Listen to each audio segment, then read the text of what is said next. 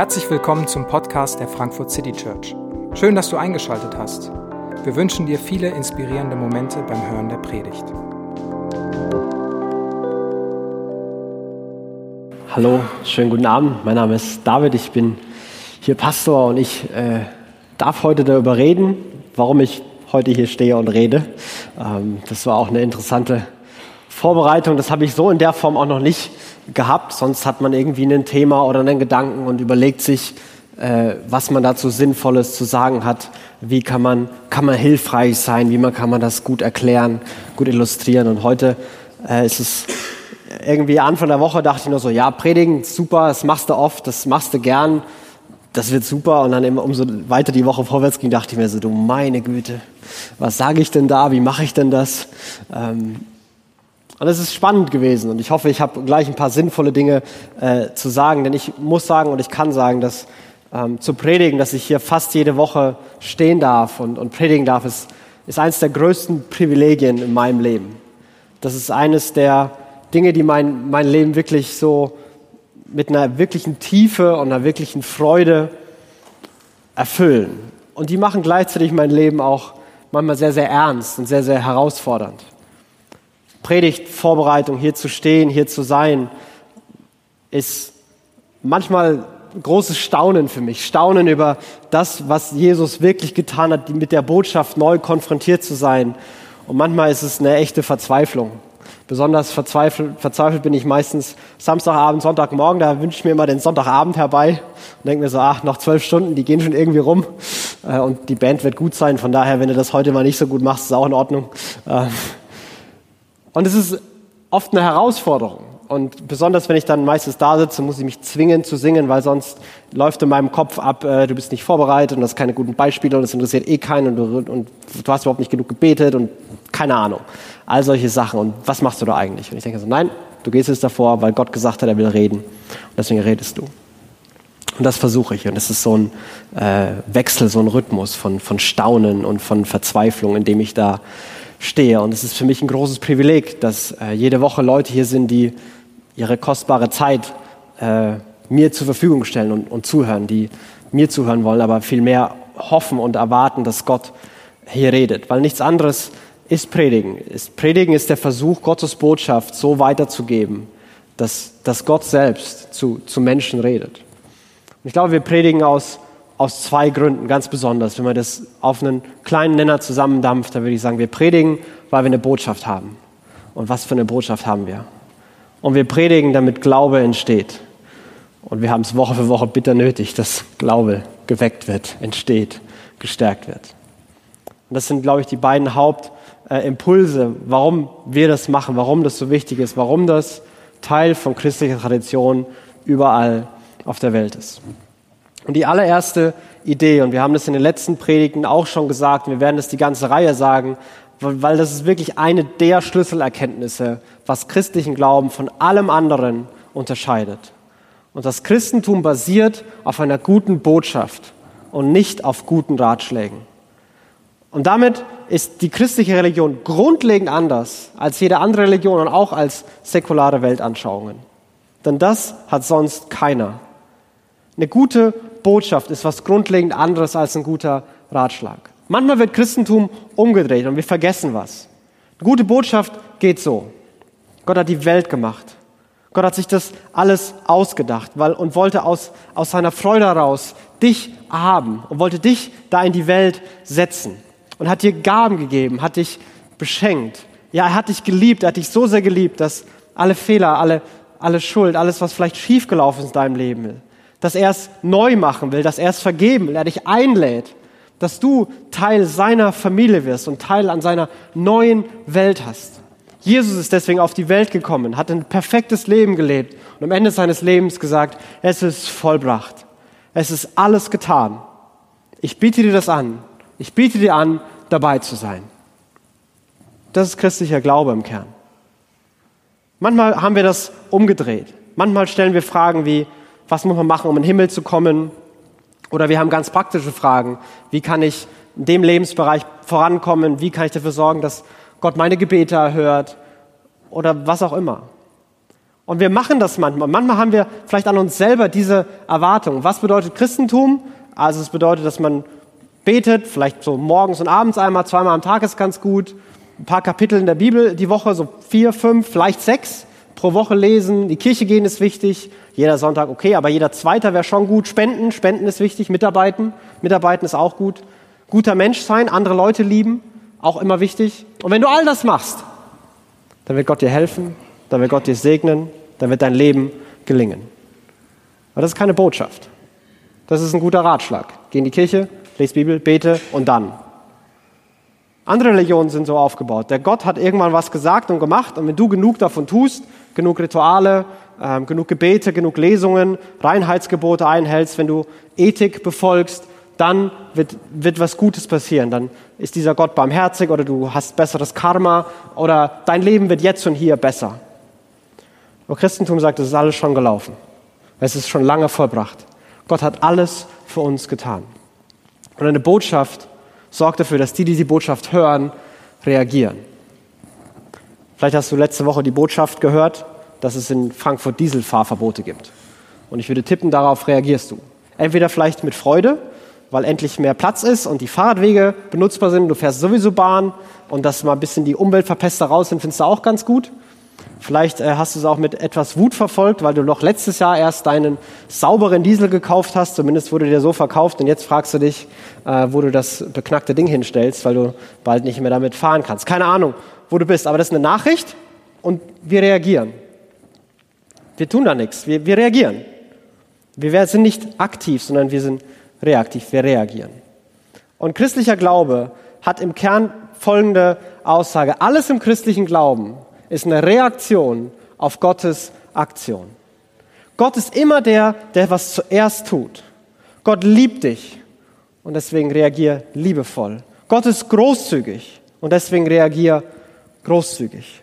Gott ist barmherzig, Gott vergibt und deswegen vergib du. Gott ist stark und deswegen sei du mutig. Gott tut etwas, Gott macht etwas, Gott sagt etwas und wir reagieren. Und wenn wir das umdrehen, wenn wir glauben, wir müssen agieren, wir müssen was wieder gut machen, wir müssen uns die Aufmerksamkeit Gottes verdienen, wir müssen Gott dazu bringen, dass er uns Gutes tut, weil wir was für ihn tun. Wenn wir glauben, wir müssen Aktion bringen, dann wird es schief. Und dann verlassen wir christliche Religion. Christlicher Glaube ist die Reaktion auf Gottes Aktion. Immer. Ohne Ausnahme. Und das ist so, weil wir im Kern eine Botschaft haben. Und das ist die Botschaft von Gott selbst. Und Gott, warum auch immer, hat sich entschieden, durch Worte, durch, durch sein Wort, sich zu offenbaren. Und es fängt nicht erst mit einer Bibel an, sondern ganz am Anfang. Die Welt entsteht, Gott spricht und die Welt entsteht. Durch Gottes Wort zeigt sich, wer er ist. Die ganze Schöpfung entsteht und wir können staunen, wie groß, wie wunderbar wie gewaltig, wie unendlich Gott ist. Die Psalmen sind voll davon, dass man an der Schöpfung, an der Natur erkennen kann, dass es da einen Schöpfer gibt. Einen gibt, der die Welt beherrscht. Gott spricht, um sich zu erkennen zu ergeben. Und es passiert in der Schöpfung. Johannes schreibt, als Jesus auf die Welt kommt, Jesus, der auf die Welt kommt, der Welt zu zeigen, wer Gott wirklich ist, sagt, sagt und das Wort wurde Fleisch durch Worte hat Gott entschieden, sich zu offenbaren. Und, und dieses, dieses Buch hier, die, die Bibel, in fast allen Sprachen, fast alle, allen Traditionen, gibt es Begriffe dafür wie Wort Gottes, Gottes Wort oder nur das Wort. Aber es ist, es ist Gottes Wort. Wie selbstverständlich im Sprachgebrauch ist es drin, weil von Anfang an Christen geglaubt haben, dass Gott durch Menschen reden und handelt und das aufgeschrieben ist und dass Gott selber ist, der hier gesprochen hat. Und alles, damit die Menschen erkennen, wer er ist, um seine Botschaft bekannt zu machen, die Botschaft von, seinem, von, von ihm selbst. Und was diese, diese Botschaft nochmal konkreter ist, das sind die ersten Verse von dem Text, den wir gerade gelesen haben. Und ich finde es zwei, drei wirklich erstaunliche Erkenntnisse. Es ist hier kein Unterschied zwischen Juden und Griechen, schreibt Paulus. Es ist über alle derselbe Herr, reich für alle, die ihn anrufen. Denn wer den Namen des Herrn anruft, der wird selig werden. Drei Gedanken zu den Versen, zu dieser Botschaft. Das erste ist, Gott will alle, will allen, die ihm vertrauen, mit seiner Fülle belohnen. Das sagt Paulus hier relativ simpel. Gott ist reich für die, die ihn anrufen. Gott möchte jeden, die ihm vertrauen, alle, die ihn anrufen, die sich an ihn wenden, möchte er mit seiner Fülle beschenken. Das ist die Botschaft. Wir müssen nichts tun, wir müssen nicht erarbeiten. Er ist nicht grimmig, er ist nicht abwesend, er ist nicht geizig.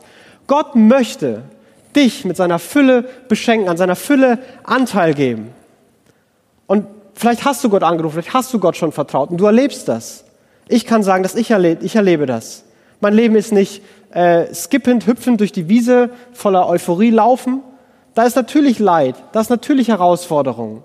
Aber der Friede Gottes, ich behaupte, der wird mehr in meinen paar Jahren, die ich schon lebe, die ich schon Christ bin. Die, die Freude Gottes, Liebe, Geduld, seine Stärke, seine Gerechtigkeit, das wird, das wird mehr. Ich bekomme immer mehr Einblick an die, an die Welt, die Gott schon lange vorbereitet hat, in die wir alle mal hineingehen. Diese Welt, die Gott neu machen wird. Gott will jeden, der ihm vertraut, mit seiner Fülle beschenken. Und die, die, die, zweite Erkenntnis ist für mich hier gewesen, er schreibt, es gibt keinen Unterschied zwischen Juden und Griechen. Alle Menschen reagieren auf dieselbe Botschaft. Wir alle sind, sitzen hier und wenn du dich umguckst, wirst du merken, dass wir relativ verschieden sind. Also wir sind verschiedene Altersschichten, wir haben verschiedene Herkunftsländer, verschiedene Kulturen. Wir sind ein ganz bunter Haufen. Einfach nur, wenn man sich umguckt. Wenn jetzt noch jeder seine Geschichte erzählen würde, was ihn gerade Freude macht und wo er gerade Ängste und Sorgen hat, dann würden wir merken, dass jeder von uns ganz anders ist und wahrscheinlich wäre das gesamte Spektrum vom menschlichen Erleben hier irgendwie abgedeckt. Von denen, denen es gerade wirklich gut geht, bis denen, die gerade nur dunkel vor Augen haben. Ich glaube, das ist alles hier. Wir sind alle hier. Und wir alle reagieren auf dieselbe Botschaft. Wir predigen allgemein, wir predigen von der Gruppe und nicht nur eins zu eins weil Gott, diese Botschaft, die gilt für jeden. Und natürlich, natürlich reagieren wir je nach Lebenssituation, je nach Fragen, die wir haben, anders. Ein Teil der Botschaft ist für den einen vielleicht ein echter Trost und für den anderen eine echte Herausforderung. Ein anderer Teil der Botschaft ist für den einen ein wirklicher Grund zur Freude und für den anderen ein echtes Ärgernis. Der eine findet das hier gerade inspirierend, weil das seine Frage ist und seine Lebenssituation. Der andere vielleicht diese Frage, aber es ist alles Teil der gleichen Botschaft. Wir alle reagieren auf den gleichen Gott und auf die gleiche Botschaft. Es geht nicht um arm und reich, Mann und Frau, gebildet oder ungebildet, wo immer du herkommst, was immer deine Fragen sind, wie immer es dir gerade geht. Wir alle reagieren auf die gleiche Botschaft. Und das allerbeste an diesem Vers ist vielleicht dieser letzte Gedanke, wenn er sagt, er ist reich für alle, die ihn anrufen. Gott ist von jedem Menschen genau ein Gebet entfernt. Wo immer du gerade stehst, wenn du gerade bist, ob das alles neu ist oder schon lange, ob es dir gut geht oder nicht gut geht. Gott ist von jedem Menschen genau ein Gebet entfernt. Alle, die ihn anrufen, egal ob Juden oder Griechen, arm oder jung, Mann oder Frau, die will er mit seiner Fülle beschenken. Denen will er Anteil daran geben. Das ist die Botschaft, die wir haben. Dass wir nicht einen langen religiösen Marathon laufen müssen, bis Gott sich irgendwann über uns erbarmt, sondern dass es ein Gebet, ein Ausdruck des Vertrauens ist. Und Gott kommt mit all seiner Fülle in unsere Leben. Und ja, das wirbelt manchmal ganz viel auf. Und es fühlt sich nicht immer angenehm an. Aber langfristig ist es immer das Beste, was mir passieren kann. Und wir haben eine ultimative Hoffnung. Gott ist von jedem genau ein Gebet entfernt. Und deswegen predigen wir. Deswegen verkünden wir diese Botschaft. Weil die Botschaft ist, dass es Gott gibt, der mit seiner Fülle jeden Menschen begegnen will.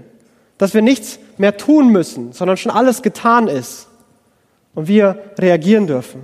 Mit Vertrauen, mit Glaube und auf einmal die Welt für uns aufgeht. Dass wir sagen dürfen, ich lass los und ich gebe mich Gott hin und das Leben beginnt sich zu erneuern. Und das ist eine großartige Botschaft.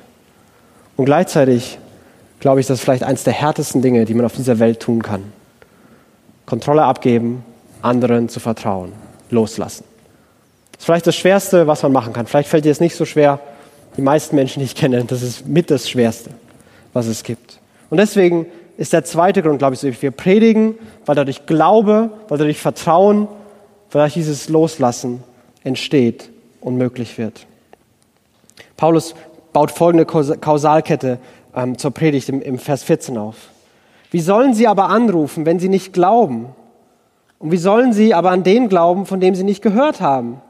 Und wie sollen sie hören ohne Prediger? Paulus scheint eine von Gott bestimmte Kausalkette aufzubauen. Es gibt ein Predigen, dann kommt Hören, daraus entsteht Glauben und aus diesem Glauben beten wir. Aus diesem Glauben rufen wir Gott an und wir bekommen Anteil an seinem Leben und ein Teil dieses neuen Lebens. Es ist ein Predigen, es ist Hören, es ist Glauben, es ist Beten. Und ich wette, wenn wir uns hinsetzen würden und uns fragen würden, wie möchten wir eigentlich, dass Gott mit uns redet, würden wir nicht diese Kette rausbekommen. Das finde ich viel zu kompliziert. Da muss erst einer predigen und dann muss man erst hören. So, Gott soll mir doch einfach sagen, was Sache ist. Warum denn so kompliziert? Wenn, wenn Gott was von mir will, warum redet er denn nicht einfach mit mir? Ich bin immer verfügbar. Im Schlafen kann er im Traum kommen, so kann er mir irgendwie anders, wer auch immer du dir das vorstellst. Aber der kann immer kommen. Soll doch einfach mit mir ganz persönlich reden. Warum denn so ein Prediger? Es ist nicht Gott und ich vielmehr. Warum ist es so kompliziert? Und ich kann, mir, ich kann mir zwei Gründe vorstellen, die dieser Text ja auch auf aufzumachen scheint. Und das erste ist, ja, weil Gott sich dafür entschieden hat. Punkt. Und wir müssen nicht alles verstehen. Wenn Gott wirklich Gott ist, das transzendente Wesen, der von niemand abhängig ist, ob es es gefällt oder nicht, dann darf der machen, was er will. Und wenn er machen würde, was ich will, dann wäre er vielleicht mein Diener oder mein Sklave oder mein Kumpel oder mein irgendwas aber nicht Gott. Gott macht per Definition Dinge so, manchmal wie ich sie nicht will und wie ich sie manchmal nicht verstehe. Einfach weil er Gott ist und ich nicht. Und Gott darf das. Gott darf sich dafür entscheiden. Aber ich glaube, es gibt noch einen zweiten Grund. Das hat tatsächlich eine, eine Begründung, die auch was mit unserem zu tun hat, mit diesem Vertrauen, was Paulus davor, davor entwickelt hat. Manchmal Manchmal sagen Leute, haben Leute zu mir schon gesagt, Freunde von mir, gerade die vielleicht gerade nicht an Gott glauben oder mal geglaubt haben und die sagen sowas wie, ich würde ja gerne an Gott glauben, wenn er sich mir zeigt. Oder wenn er das macht, hat ein Freund, der gesagt, ich würde sofort an Gott glauben, wenn er meine Oma gesund macht. Da waren wir Teenies. Und er hat diese Idee gehabt. Ich würde ja an Gott glauben, wenn er das macht. Ich bin ja bereit zu vertrauen. Ich bin ja bereit zu glauben, wenn Gott das da tut. Und es klingt relativ religiös und fromm, aber wenn man ehrlich ist, hat das, glaube ich, mit Glauben und Vertrauen nicht so viel zu tun. Ich vertraue dir, wenn du genau das machst, was ich dir sage. Das ist kein wirkliches Vertrauen. Wenn ein Chef zu dir kommt und du musst irgendeine Aufgabe lösen und eine, eine Firma engagieren und da gibt sechs verschiedene Firmen und dein Chef sagt, hey, du machst seit, seit Jahren hier einen guten Job, äh, ich habe volles Vertrauen in deine Fähigkeiten, dass du eine gute Entscheidung triffst, ich vertraue dir da voll aber du musst die Firma Müller anstellen. Ich vertraue dir, aber stell die Firma Müller an. Da ich sagen, Moment mal, vertraust du mir und glaubst du, dass ich aus all den Optionen die richtige Entscheidung treffe, auch wenn du die nicht entscheidest? Oder soll ich die Firma Müller engagieren, weil du glaubst, dass ich Depp das sicherlich falsch machen werde? Also eins von beiden. Manchmal, glaube ich, sind wir ganz gut darin, Gott kontrollieren zu wollen, andere Leute kontrollieren zu wollen. Und solange andere machen, was wir von ihnen wollen, solange vertrauen wir ihnen. Und das ist ganz viel, aber kein Vertrauen. Das ist Kontrolle. Das ist genau das Gegenteil von Vertrauen. Und dadurch, dass Gott vielleicht manchmal auf, auf unsere Forderungen, Gott, ich will, dass du so redest. Gott, ich will, dass du so zu mir sprichst. Gott, ich will, dass du das tust. Gott, ich will, dass du dich so zeigst. Nicht eingeht.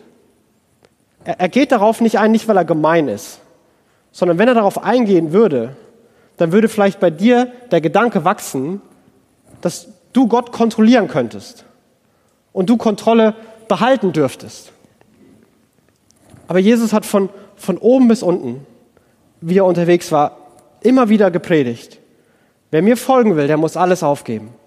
Verlier dein Leben und du wirst es finden. Lass los und du wirst bekommen. Und der, der Preis Christ zu sein, der Preis, diesem, diesem Gott zu folgen, ist tatsächlich nicht kleiner. Der bedeutet, zu vertrauen und zu glauben. Und Vertrauen ist genau das Gegenteil von Kontrolle. Entweder ich kontrolliere was oder ich vertraue jemanden und ich habe keine Kontrolle.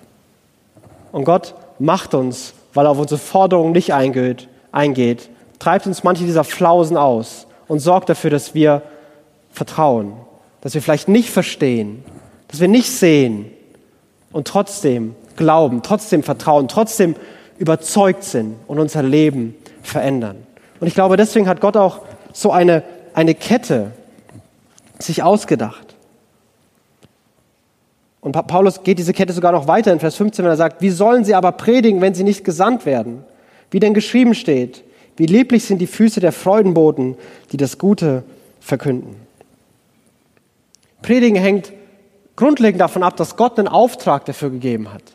Paulus sagt es einem seiner, seiner Schüler, Timotheus, dass er predigen soll. Das ist, das ist keine, wenn du dich so fühlst, sondern das ist ein Befehl.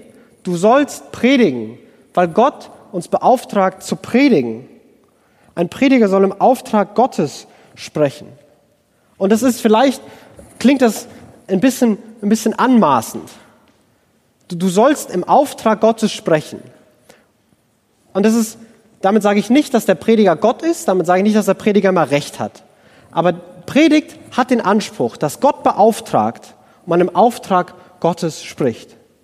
Das bedeutet, dass es ganz egal ist, ob die Botschaft beliebt ist oder unbeliebt ist. Das bedeutet ganz egal, ob die Botschaft auf offene Ohren stößt oder eher auf, auf zuhe Ohren. Sondern die, die Botschaft soll verkündet werden. Wir sind, als Prediger ist man so ein Lautsprecher. Man gibt weiter, was kommt. Und ob das schön ist oder nicht, da kann der Lautsprecher nichts für. Wenn die Band gut ist, dann kommt es hoffentlich auch gut raus. Wenn die Band nicht gut ist, kann man nicht sagen, blöder Lautsprecher. Das, das, das, hängt, das hängt zusammen. Wir sind Nachrichten, wir, verkünden die Botschaft. Ich erwarte von der Tagesschau nicht, dass sie mir nur, nur die Dinge sagt, bei denen ich mich danach gut fühle. Sondern es gibt auch Dinge in dieser Welt, die kaputt sind. Und die sollen auch berichtet werden, auch wenn mich die ärgern, auch wenn mich die traurig machen. Wir sollen den auf, wir haben den Auftrag, das weiterzugeben, was Gott gesagt hat. Egal wie herausfordernd es ist. Und trotzdem sagt er hier, Jesaja, der, einer der größten Prediger des Alten Testaments ist, ein Predigt soll immer eine gute und konstruktive Absicht für den Hörer haben. Wie lieblich sind die Füße der Freudenboden, die das Gute verkünden. Und eine gute und konstruktive Absicht bedeutet nicht, dass es ein gutes Gefühl erzeugt, dass wir uns danach wohlfühlen. Ich war schon in, in Predigten gesessen, die waren gut, die waren konstruktiv und die haben mein Leben wirklich vorangebracht. Und ich mochte den Prediger danach nicht wirklich. Wenn er mir so Sachen sagt wie, Gott hat dir vergeben, deswegen sollst du vergeben. Und ich denke mir so, Scheiß mache ich. Ich will nicht vergeben. Lass mich in Ruhe. Und, du, ich gehe mit diesem Mann, ich, mm, und, und du gehst vielleicht manchmal herausgefordert raus. Vielleicht fühlst du dich manchmal auf die Füße getreten. Und manchmal mag das vielleicht so unrecht sein, aber manchmal ist das gar nicht falsch. Manchmal ist das ganz gut. Wenn wir Dinge von uns sagen würden, und ich glaube, du würdest das von dir sagen, ich bin nicht perfekt. Ja, dann heißt es, dass du Fehler machst. Das heißt es, dass vielleicht andere dich auf Fehler hinweisen und du was dazulernen kannst. Das bedeutet, dass du manchmal herausgefordert wirst. Und natürlich ist es doof, auf die eigenen Fehler hingewiesen zu werden. Aber zwingend notwendig für Entwicklung, damit es weiterkommt. Aber das soll gut und konstruktiv sein. Und vielleicht hast du das schon ganz anders erlebt. Vielleicht hast du schon wirklich destruktive Predigten erlebt, die vielleicht wahr waren, aber einfach destruktiv. Zum Beispiel, du sollst nicht lügen. Da gibt es eine konstruktive und eine destruktive Form. Konstruktiv wäre folgendes. Gott spricht die Wahrheit und Gott ist absolut wahr und klar und gerecht. Und er will, dass wir die Wahrheit sagen. Weil ohne Wahrheit, wie sollen wir einander vertrauen? Wie soll Vertrauen entstehen? Wie sollen Beziehungen wachsen, wenn wir einander anlügen? Wie sollen wir jemals Frieden haben, wenn unser Gewissen uns plagt oder wir uns immer daran erinnern müssen, was wir gestern noch für eine Lüge erzählt haben, damit wir heute die richtige Lüge weitererzählen? Lügen ist destruktiv, Lügen ist gegen Gottes Willen. Gott ist wahr, Gott spricht Wahrheit zu uns, lass uns Wahrheit sagen. Das ist konstruktiv. Das kann man auch destruktiv predigen. Also sind wir mal ehrlich, Alle von uns haben sicherlich in ihrem Leben schon mal gelogen. Also Notlügen sind auch Lügen. Und wisst ihr was? Lügen ist schlecht. Und Gott findet, dass Lügen Sünde ist. Und alle hier sind Sünder. Lasst uns beten. Das ist keine, keine konstruktive, keine, keine gute Botschaft. Das ist überhaupt nicht hilfreich. Und da, da mag ein Teil davon richtig sein, aber durch den Kontext wird es ganz schön schief und komisch und kaputt. Es geht um eine gute, konstruktive Absicht. Warum? Ja, weil Gott eine Fülle hat, die er weitergeben will. Und zu der Fülle gehört Wahrheit, Klarheit und Integrität dazu. Deswegen, deswegen sollen wir das predigen. Aber nicht alle waren im Evangelium gehorsam, schreibt Paulus weiter. Denn Jesaja spricht, der Herr, Herr, wer glaubt unserem Predigen? Jesaja war wahrscheinlich einer der, der größten Prediger äh, im Alten Testament. Und dieser Vers, dieses Zitat ist aus, aus Jesaja 53. Und wenn man das ein bisschen weiter liest, da, da beschreibt Jesaja im Endeffekt Jesus. Da beschreibt Jesaja einen Mann, der für sein Volk die Schuld tragen wird und durch diesen Mann, der sterben wird, der leiden wird, der abgelehnt wird, wird die Welt gerettet werden. Jesaja weiß das 800 Jahre vorher und schreibt das auf. Und in diesem, diesem Abschnitt, wo er quasi über Jesus predigt. Davor ist, fängt er an mit, wer glaubt mir? Wer soll mir glauben? Jede Predigt gibt jedem Hörer die Freiheit, das abzulehnen. Jesus hat jedem Menschen, das fleischgewordene Wort hat jedem Menschen die Möglichkeit gegeben, ihn abzulehnen. Es geht hier nicht um Zwang, um Manipulation oder Druck, sondern es gibt die Möglichkeit abzulehnen. Es gibt die Möglichkeit, zu sagen, nein, will ich nicht. Jeder Hörer hat die Freiheit, eine Predigt abzulehnen. Und die Autorität einer Predigt, wenn wir sagen, wir wollen hier Gottes Wort reden, die kommt nicht vom Prediger, sondern die Autorität kommt von der Botschaft. Und das ist ein himmelweiter Unterschied. Und ich denke, das darf man nicht verwechseln. Nur weil ich Pastor bin und hier stehe, heißt es noch lang nicht, dass alles, was ich sage, richtig ist. Zum Beispiel. Hunde sind besser als Katzen, alle, die Katzen haben, sollen ihre Katzen abschaffen, sich Hunde besorgen. Wer noch keinen hat, braucht dringend einen Hund. Besorgt euch alle Hunde. Da würden manche denken, finde ich gut, Hunde sind toll. Andere würden denken, ich komme hier nie wieder hin. Aber da habe ich doch keine Autorität zu sprechen. Du denkst dir, was will denn der jetzt da vorne? Hunde? Katzen? Der soll mal in seiner Meinung sonst wo bleiben. Die kommt nicht von mir. Die habe nicht ich. Nur weil ich was sage, ist es noch lange nicht richtig. Aber wenn ich die Botschaft Gottes so gut wie ich eben das kann, versuche weiterzugeben, so nah wie möglich an dem bleibe, was Gott hier gesagt hat, was Gott hier aufgeschrieben ist. Wenn ich sagen kann, das ist nicht meine Meinung, ganz ehrlich, das gefällt mir auch nicht, aber Gott sagt das hier, dann, dann hat das Autorität. Aber nicht, weil ich die auf einmal magisch gewonnen habe, sondern weil die Botschaft, weil Gottes Reden selbst Autorität hat und wenn wir Gottes Botschaft ablehnen, wenn es tatsächlich der Fall ist, dass ein, Prediger Gottes Botschaft wahrheitsgemäß, so wie es sein soll, verkündet und wir den ablehnen, und die Freiheit haben wir, dann, dann lehnen wir nicht denjenigen an, der die Botschaft verkündigt, sondern den, von dem die Botschaft kommt. Wenn dann lehnen wir Gott selbst ab. Du musst, du musst mir hier heute kein Wort glauben. Du darfst mich auch doof finden und nie wiederkommen. Das ist vollkommen, vollkommen in Ordnung. Da kann ich, kann ich mit leben.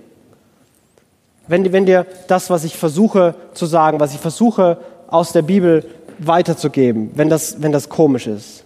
Und das, das kann sein. Aber ich hoffe, dass ich das so klar und so gut wie möglich machen kann, dass Gott wirklich redet, dass ich Gott nicht im Weg stelle, dass ich ihn nicht mit eigenen Meinungen oder mit meiner Angst oder mit meinem Unbehagen irgendwie umformuliere und ausbremse, sondern ich hoffe, dass ich es weitergeben kann. Und wenn das passiert, wenn Gott wirklich spricht und wenn du weißt, das war gerade Gott, ja, dann hast du immer noch die Möglichkeit zu sagen Nein. Aber dann lehnen wir Gott selbst ab und nicht jemanden, der einfach nur seine Meinung kundgetan hat. Und all das, all das ist wichtig, damit Glaube, und das formuliert Paulus am Ende nochmal ganz speziell, Glaube entsteht, erneuert wird so kommt der Glaube aus der Predigt, das Predigen aber durch das Wort Christi. Glaube, wie Paulus es hier in diesen Versen meint, könnte man vielleicht mit, mit Überzeugung und Vertrauen auf Gottes Botschaft reagieren. Da gibt es eine emotionale Komponente mit, mit Vertrauen, mit, mit, einer, mit echter Emotion, mit der Seele zu reagieren. Und da gibt es auch eine Verstandeskomponente, mit dem Verstand, mit dem, mit dem Wissen, mit dem Denken, mit Überzeugung zu reagieren. Und ganz ehrlich, ich glaube, dass wir es jede Woche neu brauchen, dass unser Glaube erneuert, gestärkt, geweckt wird. Wie leicht verlieren wir im Alltag den Glauben? Wie leicht verlieren wir im Alltag den Mut? Wie leicht verlieren wir Vertrauen? Wie gut ist es, dass wir uns immer wieder daran erinnern dürfen und Gott uns das immer wieder zusprechen will. Gott hat bewusst Predigt befohlen, weil er will, dass in unserem Leben Glaube geweckt wird, ganz, ganz neu, dass Glaube erhalten bleibt und Glaube gestärkt wird. Und wenn Glaube entsteht oder gestärkt wird, dann spricht und handelt Gott selbst. Immer wieder, wenn Paulus oder, oder Jesus oder andere darüber reden, dass, dass Glaube entsteht, dann verwenden sie nicht das Bild von, von Nachhilfe, sondern von Blinden, die sehen werden. Und ich kann ein paar Sachen, aber blinde Sehen machen gehört nicht dazu. Das ist eine Nummer zu groß für mich. Und wenn in deinem Leben Vertrauen, Glauben, Trost, Mut, Überzeugung, Gewissheit, Hoffnung, wenn all das entsteht und all das wächst, dann kannst du dir sicher sein, dass Gott das war, dass Gott in dir wirkt, dass Gott blinde Flecken hell macht, dass Gott die Augen öffnet für Dinge, wo sie vorher vielleicht noch nie offen waren, dass Gott was wieder zurück ins Blickfeld holt, was da vielleicht schon mal war und dann verloren gegangen ist. Aber dann kannst du dir sicher sein, dass das Gott selbst ist, der so ein Interesse an dir hat und der so committed ist, dir an seiner Fülle Anteil zu geben, dass er hier spricht, um deinen Glauben, dein Vertrauen zu erneuern, damit du das erleben kannst. So kommt der Glaube aus der Predigt, das Predigen aber durch das Wort Christi. Eine Predigt ist abhängig von Gott selbst und seinem Wort. Eine Predigt soll das Evangelium konkret, verständlich und unverändert proklamieren. Und bei einer Predigt geht es nicht um Unterhaltung oder die Meinung des Predigers. Wen interessiert es, was ich denke, wenn die Meinung Gottes, wenn das, was Gott sagt, auch hörbar ist? Spurgeon, der vielleicht größte Prediger Englands, äh, hat mal Folgendes gesagt. Studiert das Wort, damit euer Glaube nicht auf Menschenweisheit beruht, sondern auf Gottes Kraft. Und wenn ich euch etwas gelehrt habe, was nicht in der Schrift geoffenbart ist, oder wenn ihr etwas auf meine Autorität hin angenommen habt, so bitte ich euch dringend, Gebt es auf, bis ihr es nach dem Worte Gottes geprüft habt. Wenn es irgendwas gibt, was du glaubst, wovon du, worauf du dein Leben bauen willst, nur weil ich oder ein anderer Prediger das gesagt hat, bitte macht es nicht. Ich traue mir viel zu, aber nicht weise genug zu sein, dass du dein Leben darauf bauen kannst. Das ist viel zu groß. Darauf, auf Gottes Worte, auf Gottes Wahrheit. Darauf kann man sein Leben bauen. Auf Gott selbst. Nicht auf die Meinungen und die Erkenntnissen von Predigern. Und deswegen haben wir Bibelverse. Wir lesen immer wieder Bibelverse vor. Ich versuche, das klarzumachen. Das, das steht hier. Ich versuche, das so gut ich kann korrekt auszulegen. Und wenn du denkst, das ist falsch und ich noch was lernen kann, dann, dann sag mir das, dann kommen wir zusammen weiter. Aber das hier ist die Grundlage. Meine Meinung ist nicht stark genug. Die, die Meinung von keinem Prediger ist stark genug, um Leben zu tragen. Gottes Worte sind groß genug und stark genug. Das Glaube entsteht und das neue Kraft wächst.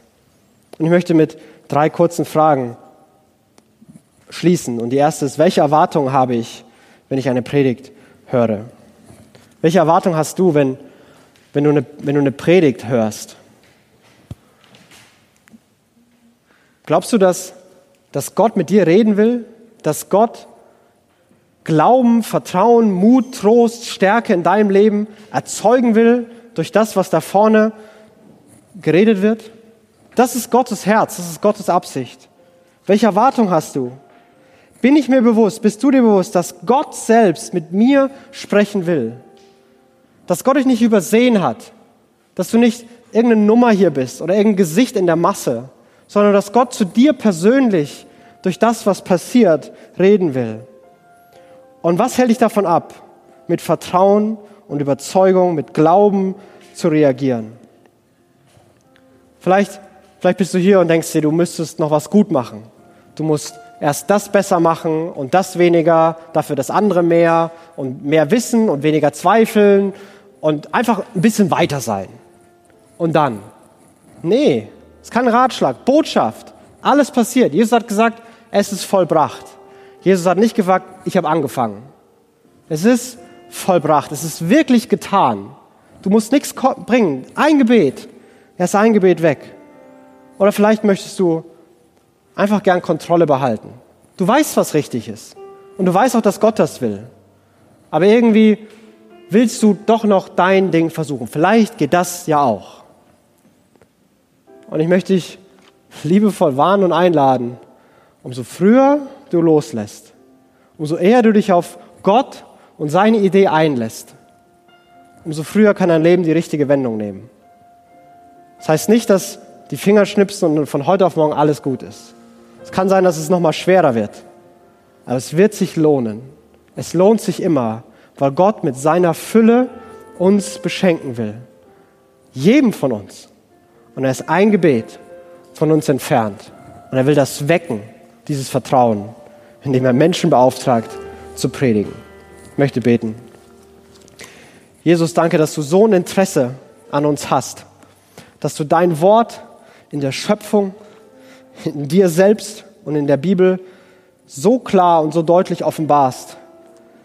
Und Gott, ich bitte dich, dass an den Stellen, wo wir es nicht klar sehen, wo unsere Augen trüb sind, wo, wo Schatten und Dunkelheit da sind, dass dein Licht und deine Klarheit reinbricht, dass wir sehen, dass Vertrauen wächst, dass Überzeugung zurückkommt, dass wir Hoffnung, Trost und Freude erfahren, dass du uns Frieden gibst.